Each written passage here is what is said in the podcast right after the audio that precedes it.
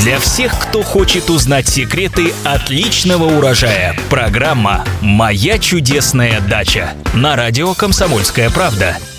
Здравствуйте! В эфире программа «Моя дача» и я, ведущая Екатерина Рожаева. И, как всегда, мы отвечаем на ваши многочисленные вопросы о том, что растет, цветет, благоухает и плодоносит. В нашей студии наш постоянный эксперт, агроном Маргарита Васильева. Маргарита, здравствуйте! Здравствуйте! Ну что, сразу к вопросам. Пишет нам сегодня Лариса Волкова из Петрозаводска. Как вырастить из семян пион тонколистный? Очень хочется развести это растение, и будет ли оно расти в условиях севера? Э, Пион тонколистный. Сейчас у нас э, новый э, цветок, но этот цветок хорошо ранее известный и забытый. Как говорится, все новое это хорошо забытое старое. А раньше он у нас широко встречался на юге России в дикорастущем виде, но после того, как в советское время стали широко осваивать целину, пион тонколистный стал встречаться все реже и реже, и в результате в какой-то период времени даже был внесен в Красную книгу. Вот. Но сейчас э, пион успешно выращивается во многих цветниках. Э, цветение у него очень раннее, оно совпадает с цветением поздних сортов э, тюльпанов и нарциссов. То есть это цветение ранней весной. Э, отличается он э, привычного нам пиона молочно-цветкового внешним видом. Если у того листья довольно крупные, у этого листья тонкие, ланцетные и внешним видом больше напоминающие, скажем, кохи или, может быть, даже э, ромашку э, зеленую. Вот. э, Предпочитает он места немного иные, чем пион молочно-цветковый. Тот любит э, яркое солнце.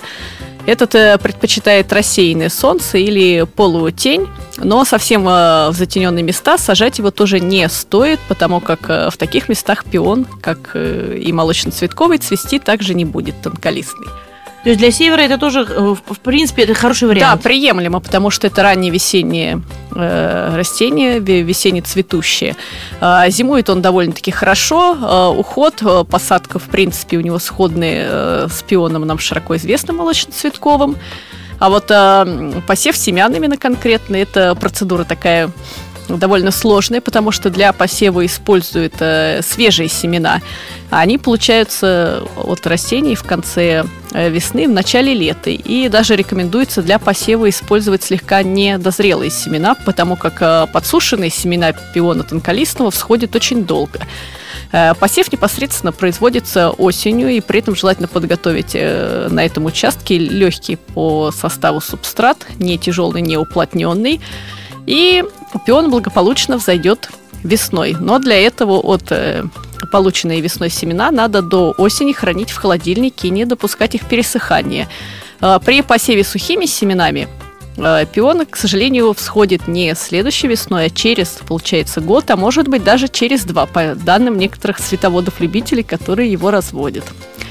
Но э, растение это довольно-таки холодостойкое. Я вот видел и делился впечатлениями его любитель, который живет в Сургуте. У него это благо- благополучно пион тонколистный растет. Так что, я думаю, для условий Петрозаводска он тоже вполне подойдет. Спасибо огромное. Напоминаю, задать свои вопросы, а также прочитать ответы на них вы можете на нашем сайте kp.ru в разделе «Моя чудесная дача» в рубрике «Эксперты». А мы с вами прощаемся. С вами были специалист по садоводству и огородничеству агроном Мария Васильева и я, Екатерина Рожаева. Новые ответы в новых программах. До свидания. До свидания. По пятницам, субботам и воскресеньям слушайте на радио «Комсомольская правда» программу «Моя чудесная дача».